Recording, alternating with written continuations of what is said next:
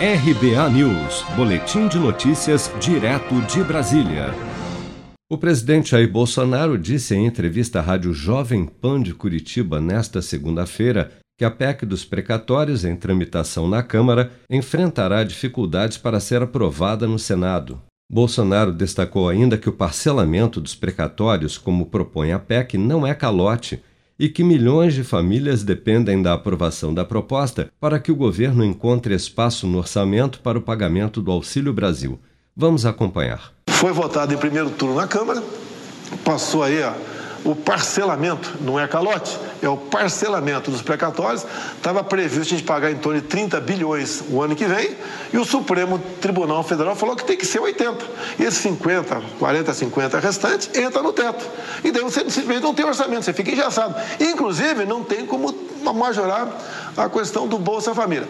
Passou no primeiro turno na Câmara, eu acho que passa no segundo, vamos ter problemas no Senado. Agora, por favor, um Brasil só no corrente ano projeta um excesso de arrecadação em 300 bilhões de reais, não pode destinar mais 30 para atender esses mais necessitados. Um Brasil que o ano passado gastou, além do, do previsto, 700 bilhões de reais para atender as questões da pandemia, não pode gastar 30 bilhões desse ano para socorrer quem já passa necessidade. O parcelamento dos precatórios da União é a principal estratégia orçamentária do governo federal para viabilizar um piso de 400 reais para o Auxílio Brasil, novo programa que irá substituir o Bolsa Família a partir deste mês.